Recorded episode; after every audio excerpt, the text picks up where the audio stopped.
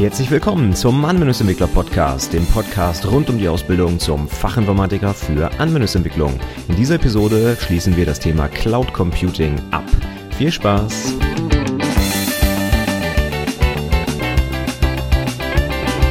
Hallo und herzlich willkommen zur 120. Episode des Anwendungsentwickler Podcasts. Mein Name ist Stefan Macke und heute schließe ich meine kleine Episodenreihe rund um das Thema Cloud Computing endlich ab. Das ist ja jetzt schon die dritte in dem ja, Themengebiet des Cloud Computings und jetzt reicht's auch mir persönlich erstmal zum Thema und deswegen sehe ich zu, dass ich heute fertig werde. Wir haben in den ersten beiden Episode, äh, Episoden die verschiedensten Sachen und Möglichkeiten durchgesprochen, die es beim Cloud Computing so gibt. Wir sind angefangen bei On-Premise, also wir haben alles in unserer eigenen Hand, über Infrastructure as a Service, äh, Software as a Service und so weiter, bis hin zum Edge Computing, was jetzt aktuell relativ interessant wird wegen dem Internet der Dinge. Und heute gucken wir uns dann jetzt nochmal einmal abschließend an, was für Kriterien wir jetzt ansetzen sollten, wenn wir so eine Auswahl treffen müssen bezüglich einer Plattform. Also stellen wir uns vor, wir haben so eine Anwendung gebaut oder wir haben im Unternehmen einfach eine Anwendung, die jetzt in die Cloud soll. Und jetzt ist die Frage, welche dieser Möglichkeiten, die die Cloud uns bietet, nehmen wir denn jetzt? Also was müssen wir hier vielleicht für Kriterien anlegen? Und das kann man natürlich auch wieder schön im Zusammenhang mit der IHK-Prüfung sehen, denn da sind häufig solche Fragen wie, was sind die Vor- und Nachteile von und darf ich das und das überhaupt in die Cloud bringen und so weiter. Das machen wir dann heute zum Abschluss, so ein paar konkrete Fragen, ich nochmal aus den IHK Prüfung zusammengesammelt habe. Aber wir fangen vielleicht einfach mal an mit so ein paar allgemeinen Kriterien, die man sich grundsätzlich erstmal in der Praxis ähm, anschauen sollte, wenn man so eine Cloud-Lösung auswählen muss. Die könnte man jetzt zum Beispiel auch in einer Nutzwertanalyse verwursten. Das heißt, man könnte die Kriterien aufstellen und einzelne Anbieter oder verschiedene Möglichkeiten des Hostings gegenüberstellen, indem man dann für die einzelnen Kriterien hier Punkte verteilt und die dann gewichtet zum Beispiel aufsummiert und dann so einen Nutzwertkoeffizienten berechnet. Ist ja auch ein beliebtes Tool in der, ähm, nicht in der IHK-Abschlussprüfung, da kam es auch schon mal dran, aber hauptsächlich eigentlich bei der Projektdokumentation, beziehungsweise wenn man einfach sein Projekt umsetzt, wenn man da zum Beispiel vor solchen Entscheidungen steht, wie welche Programmiersprache nehme ich, beziehungsweise wie jetzt hier in diesem Fall, welche Cloud-Plattform nehme ich, dann kann man sowas ja schön mit einer Nutzwertanalyse ja etwas äh, mit, mit Zahlen hinterlegen quasi, damit es nicht so eine weiche, schwammige Entscheidung wird. Also diese Kriterien könnte man da anlegen, wobei es gleich mit dem ersten Kriterium losgeht, das eigentlich nicht da rein gehört, denn das ist das monetäre Kriterium, nämlich die Kosten. Aber alle anderen Kriterien sind nicht monetär. Und deswegen kann man das dann schön in der Nutzwertanalyse verwursten, wenn man das möchte. Ansonsten ist die Liste für mich eigentlich nur ähm, wichtig, dass jeder ITler die mal gehört hat, denn man kann nicht einfach sagen, ja, ich gehe jetzt in die Cloud, weil die einfach besser ist, als das Zeug im Keller zu haben. Das ist nicht der Fall. Man kann weder sagen, die Cloud ist immer besser, noch immer schlechter. Es kommt immer auf den Anwendungsfall und das konkrete Projekt an. Und ich möchte einfach ein paar Kriterien mitgeben, über die man nachdenken könnte und stelle einfach auch nochmal so ein paar rhetorische Fragen. Ja, die will ich vielleicht gar nicht unbedingt immer selbst beantworten, aber die Fragen Fragen sollte man sich vielleicht stellen, wenn man vor der Wahl steht, gehe ich jetzt mit meiner Anwendung ins Internet oder nicht? Und wir fangen einfach mal tatsächlich ganz vorne an. Das sind die Kosten. Da sollte man tatsächlich ähm, schauen, bringt mir das was, mein ganzes Zeug ins Internet zu packen, in die Cloud. Warum? Ich habe mal so ein paar Fragen aufgeschrieben, die man sich stellen kann. Findest du dann auch alles natürlich in den Show Notes wieder, wie gewohnt. Und ähm, ich lese dir einfach mal vor. Wie wichtig ist mir eigentlich eine Kostentransparenz bei meinem Projekt? Muss eventuell auf eigene Mitarbeiter verzichtet werden oder habe ich die eventuell gar nicht zur Verfügung? Wie viel Leerlauf erzeugt meine Anwendung und wie viel Last erzeugt meine Anwendung? Das sind Fragen, die ich mir im Bezug auf die Kosten stellen muss denn wir haben schon einmal darüber geredet, wenn ich solche Lastspitzen zum Beispiel im Jahr habe, zum Beispiel zu Weihnachten oder so, weil da mein Weihnachtsgeschäft läuft, dann brauche ich vielleicht eine richtig dicke Hardware im Keller für einen Tag im Jahr. Und das kostet natürlich enorm viel Geld, diese Hardware anzuschaffen und die kann ich halt eben nicht skalieren. Das heißt, das nächste Kriterium, was auch mit den Kosten immer einhergeht, ist die Skalierbarkeit. Ich versuche das jetzt mal so ein bisschen zu trennen. Ähm, wenn man jetzt erstmal nur bei den Kosten bleibt, habe ich halt bei so einer On-Premise-Lösung erstmal eine sehr hohe Anfangsinvestition. Ich habe wirklich quasi Geld verbrannt, das ist ausgegeben. Ich habe dafür zwar Hardware im Keller, aber ich kann mit diesem Geld nichts weiter tun. Ich kann es nicht anlegen oder sonstige Dinge. Das heißt, ich habe wirklich eine hohe Investition, kann dann zwar über die Abschreibung entsprechend meinen Gewinn mindern und so weiter und so fort. Ja, über das Buchhalterische möchte ich jetzt gar nicht im Detail reden. Wichtig ist erstmal, das Geld ist weg und ich brauche das Geld auch. Wenn ich zum Beispiel als kleines Unternehmen, als als Startup nicht so viel Geld habe, ja, dann kann ich halt auch keinen dicken Server kaufen. Da muss ich dann halt einfach gucken, bietet mir der Cloud-Anbieter hier eine bessere Möglichkeit? Es ist günstiger und das wird wahrscheinlich erstmal so sein, denn ich bezahle ja nicht einmalig einen Riesenbetrag, sondern monatlich zum Beispiel halt einen laufenden Betrag für die Bereitstellung dieser Dienste. Auf der anderen Seite habe ich natürlich eventuell auch eine Kostentransparenzfrage. Bei der Hardware kann ich vielleicht genau sagen, so das kostet mich das und dann ist es fertig. Bei so einem Cloud-Anbieter ist das eventuell nicht der Fall, je nachdem, was für ein Abrechnungsmodell ich habe. Wenn ich zum Beispiel nach Last bezahle und ich weiß vorher gar nicht, welche Last entsteht, dann kann ich natürlich auch schwer kalkulieren, wie teuer das Ganze wird. Ja? Am interessantesten ist das zum Beispiel bei Function as a Service. Da wird ja bezahlt nach Aufrufen. Aber vielleicht weiß ich vorher gar nicht, wie viele Aufrufe ich tatsächlich habe. Und ich rechne vielleicht mit, keine Ahnung, 1000 Aufrufen und dann sieht das alles schön günstig aus und in der Realität sind das aber dann deutlich mehr und dann bezahle ich natürlich auch deutlich mehr. Das heißt, ich habe hier eventuell bei der Cloud, ich sag mal so schwankende Zahlungen. Ne? Im einen Monat ist es mal günstig, im anderen mal etwas teurer. Das kann positiv für mich sein, weil ich diese Anfangsinvestition nicht habe, kann aber auch negativ für mich sein, weil ich vielleicht eine schwierigere Planung habe. Das heißt, da muss ich einfach mal drüber nachdenken. Dann habe ich bei der On-Premise-Lösung eigentlich den zweiten großen Kostenfaktor neben der fetten Hardware, meine Mitarbeiter. Ne, ich muss eventuell einen Administrator beschäftigen oder meine Entwickler machen die Admin-Geschichten noch mit, haben aber in der Zeit, wo sie dann damit verbringen, halt eben keine Möglichkeit, was zu entwickeln zum Beispiel. Ne? Und da muss ich halt überlegen, wie viel kosten mich diese Mitarbeiterressourcen? Möchte ich die überhaupt in meinem Unternehmen haben? Da ist ja dann die Frage nach den Kernqualifikationen, ne, die Kernkompetenz. Äh, brauche ich einen eigenen Admin oder bin ich eigentlich eine Softwareentwicklungsbude und will mit der Administration gar nichts zu tun tun haben. Ne? Muss dann aber ein Admin quasi in Anführungszeichen durchfüttern, weil er halt meine Server pflegt. Also das sind alles ähm, Fragen, die ich mir bei dieser Kostengeschichte halt stellen muss. Dann gehen wir jetzt mal zum nächsten Punkt, der Skalierbarkeit. Auch da ist immer so ein großer Vorteil vom Cloud Computing. Ja, das ist so einfach zu skalieren. Wir drehen hier und dann schwuppdiwupp haben wir die doppelte Kapazität. Das ist potenziell auch richtig. Die Frage ist aber, brauche ich das überhaupt in meiner Anwendung? Ja, muss man mal ganz realistisch drauf gucken. Das ist zwar ein geiler Vorteil, habe ich aber eine Anwendung, die überhaupt nicht skalieren muss, ja, dann zahle ich hier für eine Skalierbarkeit, die ich niemals in Anspruch nehmen werde. Also gut drüber nachdenken, ob ich das wirklich brauche. Und da habe ich ein paar Fragen aufgeschrieben. Gibt es Lastspitzen? Spitzen, die abgefangen werden müssen, also das übliche Weihnachtsgeschäft zum Beispiel, ist vielleicht ein großer Kundenwachstum zu erwarten, weil ich gerade zum Beispiel zu Beginn ähm, eines Projektes stehe und mit meinem Startup versuche, Kunden zu akquirieren. Oder soll vielleicht nur ein Testballon gestartet werden und danach wird alles wieder eingestampft. Das kann ja auch sein. Also gerade wenn ich in einer etwas agileren Umgebung bin, wenn ich vielleicht neue Features schnell mal ausprobieren will, wenn ich äh, ganz viele User erwarte oder auch wenige User ähm, oder beziehungsweise von heute auf morgen brechen mir die ein oder wie auch immer, dann habe ich natürlich eine Möglichkeit, die Skalierbarkeit in der Cloud zu nutzen. Habe ich das alles nicht, ja, dann brauche ich das auch nicht. Ne? Dann kann man das so sehen, ich bezahle einfach einen monatlichen Beitrag und habe dafür meine Rechenleistung. Und ob ich die jemals hoch oder runter schraube, jo, das wird halt eventuell nicht passieren. Aber auf der anderen Seite ist es natürlich gerade für so Projekte, wo ich wirklich schnell mal eben was online bringen will, zum Beispiel auch, um zu gucken, ob sich das äh, Projekt lohnen würde. Ja, äh, wir wissen ja heute vielleicht noch gar nicht, ob das, was wir da in den Markt bringen, wirklich auch eine Nachfrage erzeugt. Und wenn wir das einfach mal testen wollen, dann ist natürlich so eine Cloud-Infrastruktur perfekt. Ich stelle die Anwendung online, die kostet mich erstmal sehr wenig. Habe ich einen riesen Zuwachs an Benutzern, weil die das richtig toll finden, das Produkt. Ja, dann drehe ich halt an der äh, Performance, an der Skalierbarkeitsschraube und schwuppdiwupp bediene ich die Leute. Und wenn sich nach einem Monat rausstellt, hm, das will eigentlich doch keiner haben, das Zeug, ja, dann bestelle ich den Server halt wieder ab und bin bei den Kosten auf Null. Ne? Also da habe ich wirklich diese Skalierbarkeit. Ähm, ja, dafür braucht man sie dann tatsächlich auch. Ne? Und wenn ich so ein Projekt habe, dann ist es vielleicht die optimale Wahl, das in der Cloud zu machen. Denn das Ganze offline wird sehr schwierig. Ne? Muss ich dann meine Hardware-Server wieder verkaufen? Ja, wer kauft schon gebrauchte Server? Ne? Das wird wirklich schwierig. Gut, nächstes Kriterium, was ich wichtig finde, ist die Ausfallsicherheit. Fragen, die man sich da stellen könnten, wären, muss die Anwendung im 24-7-Betrieb laufen, ne? also den ganzen Tag durch, auch nachts und am Wochenende oder an Feiertagen?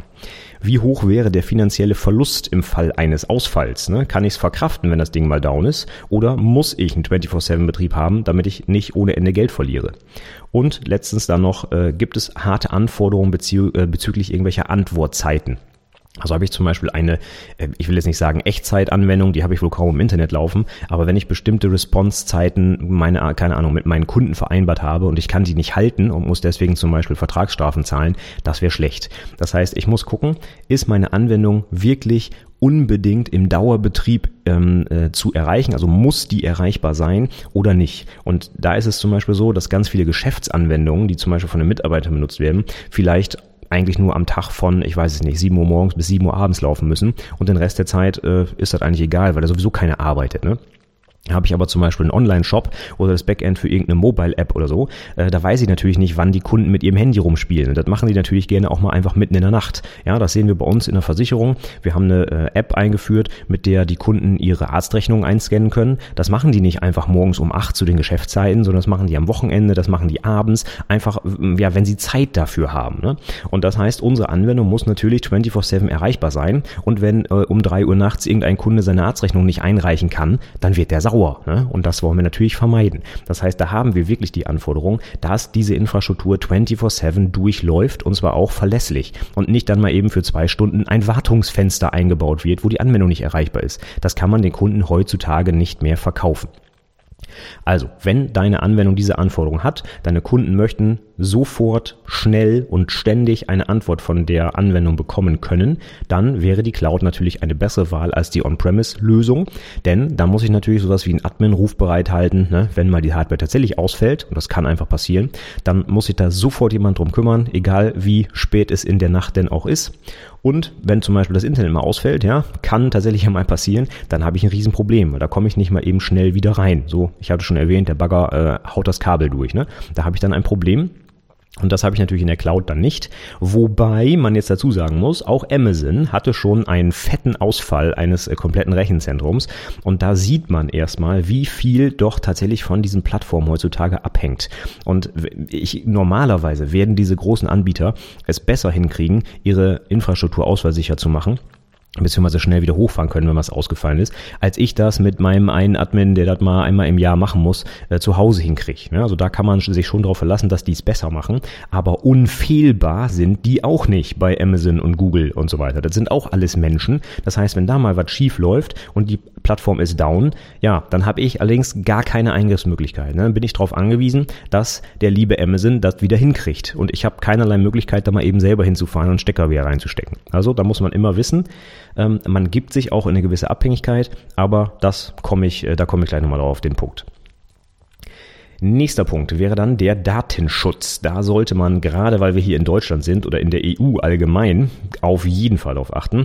Jetzt im Mai 2018 geht die neue Datenschutzgrundverordnung an den Start, aber wir haben ja auch in Deutschland schon seit Jahren das sehr restriktive Bundesdatenschutzgesetz und da gibt es natürlich einiges zu beachten, wenn ich Daten in der Cloud ablege. Und die Fragen, die man sich da stellen sollte, wären, werden personenbezogene Daten verarbeitet in meiner Anwendung? Müssen die Server zum Beispiel in Deutschland stehen, weil deutsches Recht darauf angewendet werden muss. Und wurde auch zum Beispiel der eigene Datenschutzbeauftragte mal befragt, ob das überhaupt geht oder nicht. Und äh, wenn man sich daran mal so ein bisschen entlanghangelt, die erste Frage ist natürlich, habe ich überhaupt datenschutzrelevante Daten in meiner Anwendung?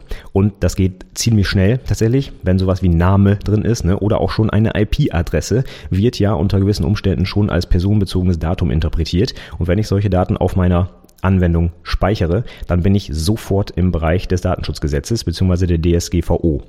Und da muss ich auf jeden Fall darauf achten, dass ich da alle rechtlichen Geschichten einhalte, denn sonst wird's richtig teuer. Mit der DSGVO, ich weiß nicht, ob du dich damit schon mal auseinandergesetzt hast, da gibt es ja bis zu vier Prozent Vertragsstrafe des Konzernumsatzes, beziehungsweise bis zu mehrere Millionen gibt's da irgendwie auch eine Obergrenze. Aber das wird richtig, richtig, richtig teuer, wenn man dagegen verstößt. Deswegen unbedingt drauf achten, ob bei diesen Cloud-Anbietern, den man da auswählen möchte, diese Datenschutzgeschichten eingehalten sind. Und bei vielen Unternehmen ist es ja so, Amazon zum Beispiel betreibt natürlich auch in Frankfurt ein deutsches Rechenzentrum. Da kann ich dann bei der Auswahl der Plattform extra sagen, meine Anwendung bitte nur in Deutschland hosten und dann ist das normalerweise auch abgedeckt. Trotzdem steckt natürlich ein amerikanisches Unternehmen dahinter und deswegen würde ich auf jeden Fall immer den Datenschutzbeauftragten dazu holen wenn dein Unternehmen eine, ein, äh, eine angemessene, angemessene, aus, ähm, wie auch immer, eine Größe hat, die es erfordert, so einen Datenschutzbeauftragten zu beschäftigen, ähm, dann frag den mal dazu. Denn das ist eigentlich sein Job, sich darum zu kümmern. Müssen wir die Server wirklich in Deutschland stehen haben? Müssen wir die sogar unter unserer eigenen Kontrolle haben? Oder ist es okay, wenn da ein großer amerikanischer Konzern uns die Infrastruktur bereitstellt? Das ist auf jeden Fall zu klären, bevor man sich überhaupt für die Cloud entscheidet. Und das könnte schon ein K.O.-Kriterium sein. Bei uns zum Beispiel, ja, Krankenversicherung mit höchst sensiblen Daten. Also das ist äh, die höchste äh, Schutzklasse, die es überhaupt gibt, gibt irgendwelche äh, Gesundheitsdaten, ja. Und da mh, mm, ist es ich sage einfach mal, unmöglich, das Zeug in die Cloud zu bringen. Ne, wenn das irgendjemand erbeutet, dann stehen wir ganz, ganz, ganz schlecht da. Also von daher wird es bei uns wahrscheinlich nicht passieren, dass wir dieses Zeug irgendwann mal in die Cloud packen. Und dann sind wir auch schon gleich beim nächsten Punkt, nämlich der Datensicherheit. Ne, wenn das Zeug in der Cloud steht, ist das vielleicht erstmal gar nicht schlimm, aber wenn jemand das erbeutet, dann haben wir ein Problem. Und da habe ich mir auch ein paar Fragen mal aufgeschrieben. Was passiert, wenn der Anbieter, also der Cloud-Anbieter, gehackt wird? Was ist dann mit meinen Daten? Was passiert, wenn wir selbst gehackt werden? Das muss man immer mal im äh, Verhältnis sehen, ja, denn auch wir können ja natürlich angegriffen werden. Wie wird die Datensicherheit im Unternehmen überhaupt behandelt? Gibt es da irgendwelche Richtlinien, die wir uns halten müssen zum Beispiel? Und ist vielleicht, wenn ich selber machen will, überhaupt das nötige Know-how vorhanden? Denn hier bei dem Thema Datensicherheit kann man jetzt schön diskutieren. Ähm, auf der einen Seite habe ich die Daten vielleicht in der Cloud, da könnte man ja meinen, oh, das alles im Internet, das wird einfach gehackt. Auf der anderen Seite habe ich da natürlich dicke Anbieter, die wahrscheinlich massenweise Leute beschäftigen, die sich nur um die Datensicherheit kümmern. Ich habe vielleicht, wenn ich meinen Server im Keller habe, vielleicht nicht so ein großes Angriffsrisiko, weil ich halt einer, ein, ein, kleiner, ein kleines Unternehmen bin, für das sich keiner interessiert. Auf der anderen Seite habe ich aber vielleicht auch keine Leute, die sich so gut mit Datensicherheit auskennen, dass dieses kleine Rechenzentrum optimal abgesichert ist. Ja, das muss man ja immer gegenüberstellen. Vielleicht habe ich natürlich auch den Sicherheitsexperten bei mir beschäftigt und ich habe alles ohne Internetzugang bei mir irgendwo im Keller, dann wird da relativ wenig passieren. Auf der anderen Seite habe ich in der Cloud natürlich ein höheres Angriffsrisiko, weil die Hacker sich natürlich eher für die großen Player Player interessieren und mal eben Amazon versuchen zu hacken und nicht irgendein kleines Unternehmen. Aber die haben halt auch demgegenüber eine richtig krasse Infrastruktur, sehr gut abgesichert mit Firewalls und ich weiß nicht was dazwischen und alles hochprofessionell natürlich und wahrscheinlich auch mit Sicherheitsaudit und was man sich da vorstellen kann. Also es ist immer schwierig zu sagen, nur weil es in der Cloud steht, ist es tendenziell unsicherer. Das würde ich mm, gar nicht sagen. Im Gegenteil, das ist tendenziell schon eher sicher. Aber das Angriffsrisiko ist halt deutlich höher in der Cloud. Und da muss man jetzt gut abwägen. Ähm, ja, ob man das Ganze selber hosten will oder eben in die Cloud bringen will. Wenn man hier sehr krasse Anforderungen hat bezüglich der Datensicherheit, dann könnte die Entscheidung vielleicht so aussehen, wir hosten alles selbst und wir sorgen dafür, dass zum Beispiel dieses äh, Servernetzwerk oder wie auch immer gar nicht aus dem Internet erreichbar ist, ne? dass es nicht mal eine Leitung dahin geht. Und dann hätte man natürlich eine gute Sicherheit, um von draußen angegriffen zu werden. Schließt natürlich nicht aus, dass man irgendwie von innen heraus angegriffen wird. Ne? Auch die eigenen Mitarbeiter können ja äh, theoretisch Angriffe durchführen, wenn sie zum Beispiel gut bezahlt werden von irgendwem, ja, oder wenn sie einfach sauer sind, weil sie den Arbeitgeber wechseln oder wie auch immer. Das passiert immer wieder, ja. Und dagegen kann man sich natürlich dann auch nicht wappnen. Entschuldigung. Also gut überlegen beim Thema Datensicherheit, ob es in der Cloud so viel sicherer oder unsicherer ist. Auch hier kann man es wieder nicht allgemein sagen. Es hängt immer wieder von den konkreten Umständen ab. Und der letzte Punkt der Kriterien für heute, das sind die Abhängigkeiten auf diese externen Anbieter. Und da habe ich auch ein paar Fragen aufgeschrieben. Dürfen zum Beispiel Kernkompetenzen, die wir bislang im Unternehmen hatten, aus der Hand gegeben werden oder sollen die sogar aus der Hand gegeben werden? Können wir uns von einem ausländischen Anbieter abhängig machen. Und ja, die USA sind Ausland. Ja? Wie schnell reagiert der Anbieter auf unsere Anfragen, wenn irgendwas ist, wenn was nicht mehr läuft, wenn wir einen Fehler haben? Ne? Sind wir da einer von einer Million Kunden oder werden wir da auch tatsächlich schnell bedient? Was passiert, wenn der Anbieter den Dienst einstellt oder verändert. Auch das kann passieren und das ist auch nicht unwahrscheinlich. Ne? Wenn Amazon zum Beispiel sagt, Mensch, die, äh, die EC2-Instanz, die du da benutzt, die ist nicht mehr rentabel, wir bieten die nicht mehr an, ja, dann steht man da und muss vielleicht umsteigen und irgendwelche anderen Dinge umkonfigurieren. Und wird die verwendete Programmiersprache, die ich vielleicht benutze, überhaupt langfristig angeboten? Auch das ist ja eine wichtige Frage. Wenn ich meine, ähm, meine Programme auf einer bestimmten Sprache aufbaue, wo ich zum Beispiel die Skills habe und äh, was keine Ahnung, irgendwelche Richtlinien das vorgeben oder so, dann bin ich darauf angewiesen, dass diese Sprache auch von dem Anbieter, den ich ausgewählt habe, langfristig unterstützt wird. Habe ich das Zeug auf meiner eigenen Hardware laufen, dann werde ich wahrscheinlich auch noch in zehn Jahren meine Hardware mit meiner Software bestücken können. In der Cloud sieht das vielleicht anders aus. Ne? Vielleicht ändert sich auf einmal, keine Ahnung, die Prozesse Prozessorarchitektur und meine Anwendung läuft auf einmal gar nicht mehr. Ja, und das muss man auch berücksichtigen. Aber fangen wir vielleicht nochmal mit der ersten Frage auch an. Bei vielen Unternehmen ist es ja durchaus ähm, interessant, in die Cloud zu gehen, weil man halt zum Beispiel diese administrativen Tätigkeiten einfach nicht mehr haben will. Kann man ja auch nachvollziehen, wenn man zum Beispiel ein Softwareentwicklungsladen ist. Warum muss ich Administratoren beschäftigen? Das ist nicht meine Kernkompetenz. Ja, genauso aber auch in allen anderen Branchen. Keine Ahnung, ich baue irgendwie was für Automobilhersteller Warum muss ich da Systemintegratoren beschäftigen? Das hat mit meinem eigentlichen Kern, äh, äh meiner Kernaufgabe nichts zu tun. Und da kann man natürlich auf die Idee kommen zu sagen, wir lagern alles aus, was wir nicht können müssen, wo wir nicht unsere Stärken haben. Und das ist ja auch durchaus okay, wenn sich ein Unternehmen auf das konzentriert, was es gut kann und nicht noch tausend Dinge parallel dazu macht, weil die gemacht werden müssen. Von daher, das kann eine Entscheidung sein. Kann aber auch äh, die Entscheidung sein zu sagen, das geben wir nicht aus der Hand, weil wir das gerne in unserer Hoheit haben wollen ja, oder müssen, aus irgendwelchen Datenschutzrichtlinien zum Beispiel. Also gut überlegen, ob diese Kompetenzen aus der Hand gegeben werden sollen oder dürfen oder müssen, wie auch immer.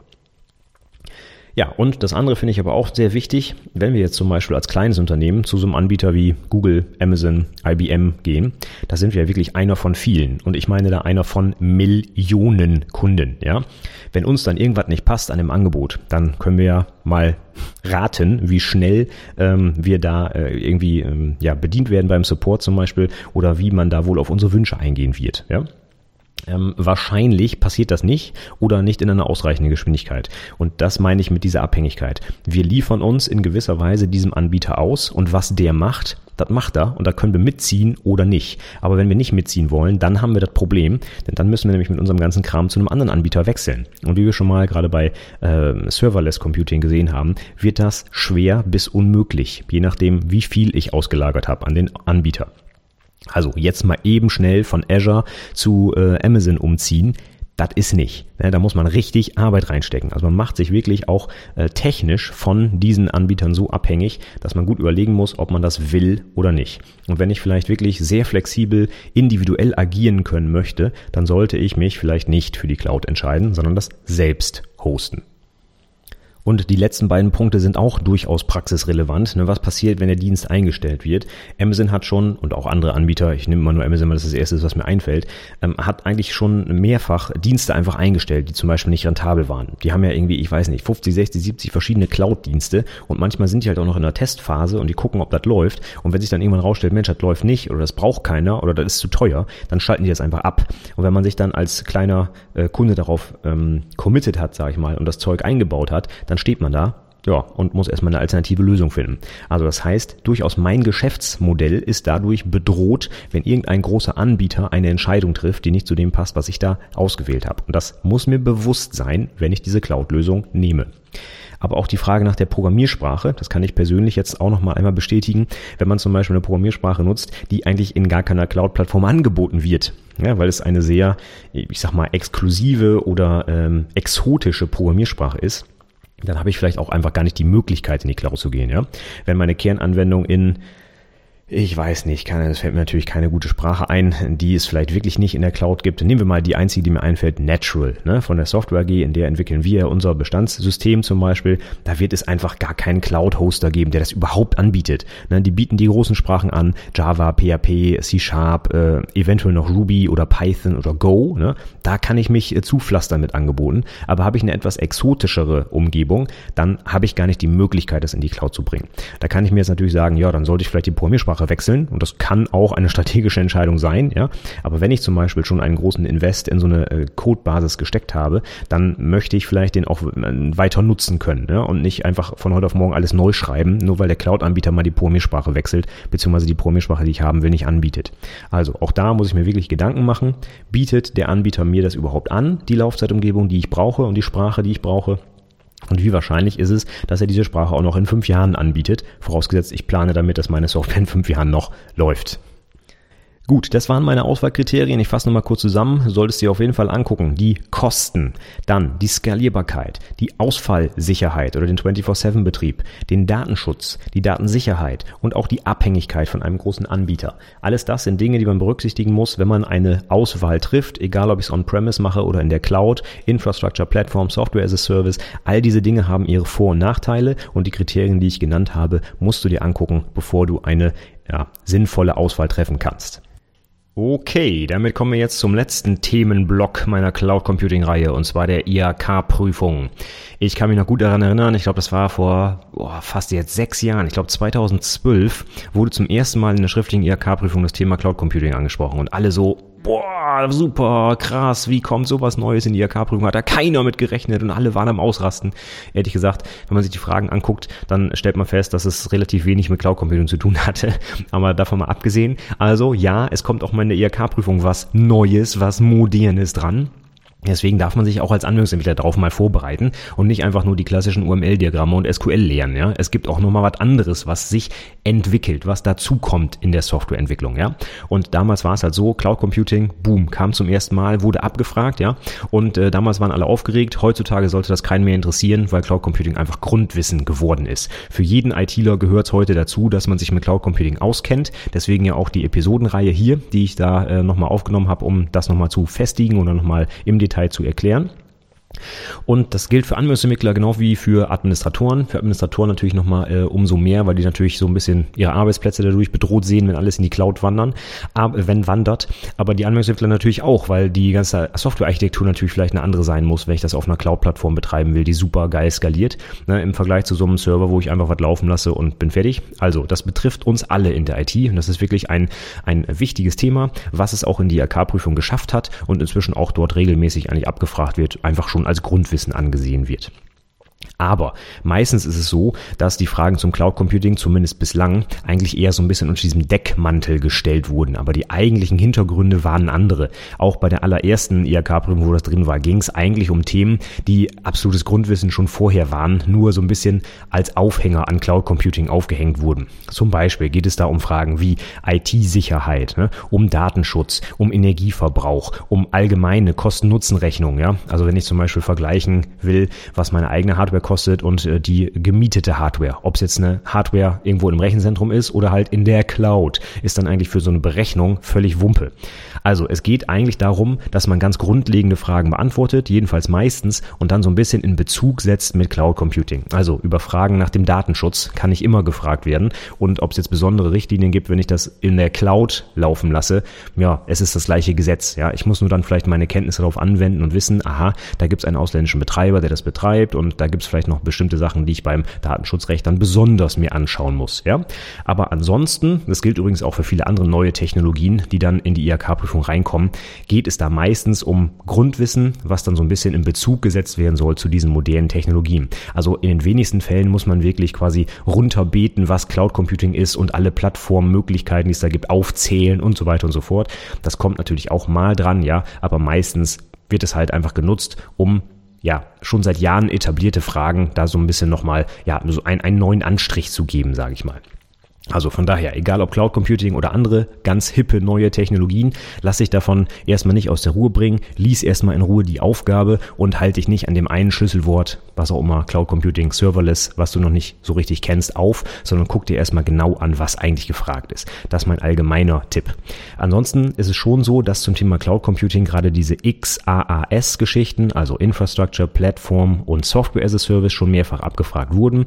Was sind die Vor- und Nachteile davon? Was heißt das überhaupt? Also zum Beispiel, welche ähm, Geschichten werden denn in den jeweiligen As-a-Service-Möglichkeiten angeboten? Also habe ich zum Beispiel irgendwo Zugriff auf die Hardware oder nur auf die Software oder wie auch immer. Ne? Also diese Einordnung quasi, was in welchem Modell mir zur Verfügung steht bzw. mir abgenommen wird. Das ist häufig eine Frage.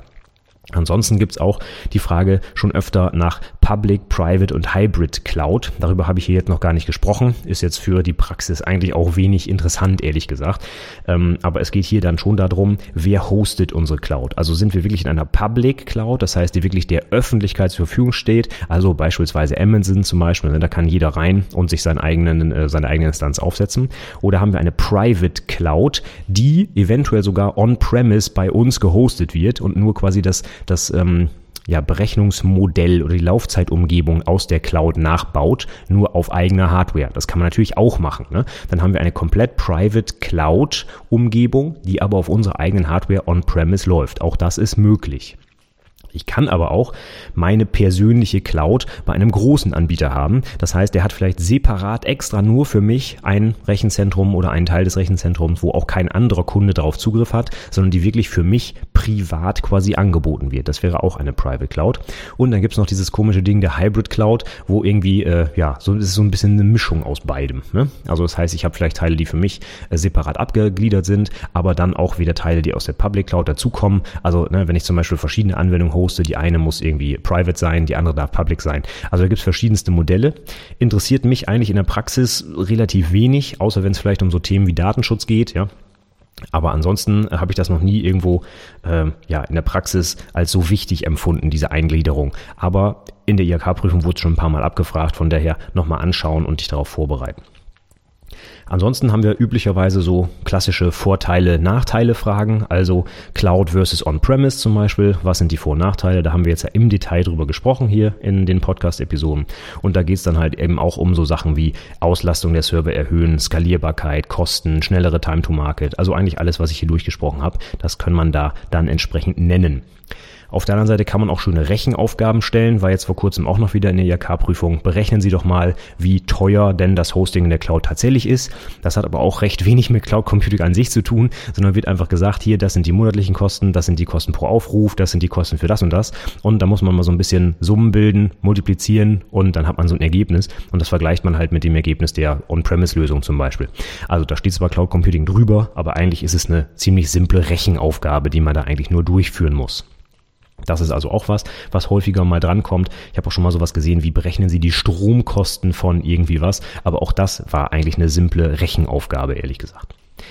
Ja, und das Letzte, was dann aber auch immer wichtig ist, das sind die rechtlichen Aspekte. Hatten wir jetzt also auch bei den Kriterien schon drüber gesprochen. Datenschutz, äh, Sicherheit, auch solche Sachen wie Service Level Agreements, SLAs. Das sind auch Dinge, die schon abgefragt wurden dazu. Denn das ist natürlich für mich als Unternehmen, als Kunde auch sehr wichtig, dass mir zum Beispiel Amazon eine garantierte Response Time zusichert. Ne? Wenn ich irgendwie einen Fehler habe, wenn meine Instanz abbraucht oder so, wie schnell kriege ich definitiv eine Antwort vom Support zum Beispiel? Das ist etwas, das muss ich in einer Service Level Level Agreement, ja, Vereinbarung, Agreement heißt das ja schon, ähm, mit dem Anbieter aushandeln quasi, beziehungsweise der stellt mir vielleicht so Standard-SLAs zur Verfügung. Und das ist natürlich ganz wichtig bei der Vertragsgestaltung. Also kann ich zum Beispiel als ähm, Kunde, der seine Software da betreibt, damit leben, wenn der Server zweimal im Monat für eine Stunde down ist, weil irgendwelche Patches installiert werden müssen. Ich glaube, dass es in der Praxis nicht so ist, aber es könnte ja so sein, dass es in den SLAs drin steht. Und dann äh, muss ich gut ähm, äh, begründen, zum Beispiel, äh, ob ich damit leben kann oder nicht. Also, das sind alles Dinge, die in der IHK-Prüfung gefragt werden können und auch schon gefragt wurden. Ich kann natürlich schlecht in die Glaskugel gucken und schauen, was in der Zukunft noch gefragt wird. Aber du kannst davon ausgehen, dass Cloud Computing ein Grundwissen geworden ist für jeden ITler. Das ist nicht mehr wegzudenken aus der Realität. Also wird es auch in der IHK-Prüfung immer wieder mal vorkommen wann die nächsten Punkte, wie zum Beispiel Serverless oder Edge Computing, Internet of Things, wann die in der IHK-Prüfung landen und ob sie überhaupt da landen, kann keiner sagen. Ne? Das liegt am äh, Ausschuss, der die Prüfungsfragen erstellt. Aber auch hier müssen wir einfach mal gucken, wenn sich das mehr und mehr durchsetzt und immer wichtiger wird für den Großteil der IT-Branche, dann kannst du davon ausgehen, dass das auch irgendwann mal in der Prüfung landet. Von daher würde ich mir auch heute schon äh, die Sachen einmal angucken und mich darauf vorbereiten. Und wenn es auch nur fürs Fachgespräch ist. Denn da hast du ja auf jeden Fall fachkundige Leute sitzen, die auch aus der Praxis kommen und vielleicht sogar tagtäglich schon mit einem Edge Computing Netzwerk zum Beispiel arbeiten. Und dann erwarten die vielleicht, dass du dich auch damit auskennst. Also, schau dir die Sachen einfach an. Da ist kein Hexenwerk dahinter. Das sind meistens ähm, etablierte Szenarien, die einfach nur auf einer anderen Plattform jetzt laufen. Ne? Das Hosting läuft jetzt einfach nur im Internet. Ja, und das ist es eigentlich. Ne? Daraus ergeben sich dann halt Fragestellungen wie Datenschutz, Sicherheit und solche Sachen. Aber im Prinzip ist das ja jetzt nichts äh, super mega krasses Neues, was alles über den Haufen wirft, was äh, jemals da war, sondern ist im Prinzip das gleiche wie früher, nur irgendwie, irgendwie ein bisschen anders. Ja? Also von daher kann man sich da auch gut darauf vorbereiten. Und nochmal, ich wiederhole den Tipp nochmal, lies dir in Ruhe erstmal die Aufgabe durch, bevor du in Panik aus dem Fenster springst, weil du irgendwas von Edge Computing liest. Ja? Meistens, wie gesagt, hat es mit den Aufgaben ganz triviale Hintergründe, wo du ein bisschen was rechnen musst und da steht halt nur Edge Computing zum Beispiel drüber. Gut. Das war's schon zur IAK-Prüfung. Also guck dir den ganzen Kram an, bereite dich gut darauf vor und ich hoffe, diese drei Podcast-Episoden helfen dir dabei so ein bisschen, um diesen möglichen Prüfungsteil für dich abzudecken. Ja, wenn du dir die Show Notes hier angucken willst zu der Episode heute oder auch zu den anderen natürlich, dann guck doch gerne auf meinem Blog mal vorbei. Zu dieser Episode findest du das wie immer unter anwendungsentwicklerpodcast.de slash 120 für die 120. Episode. Über Feedback, Anregungen, Fragen, wie auch immer, freue ich mich natürlich. Schreib mir gerne einen Kommentar zur Episode oder schreib mir eine Mail oder kontaktiere mich bei Facebook, Instagram, Twitter. Ich bin eigentlich überall vertreten. Such einfach nach meinem Namen oder bei Xing oder LinkedIn oder wie auch immer. Ich bin da überall äh, online quasi. Und ähm, ja, ich glaube, ich höre jetzt mal auf. Ich habe genug geredet über Cloud Computing. Und ich sage für heute vielen Dank fürs Zuhören und bis zum nächsten Mal. Tschüss.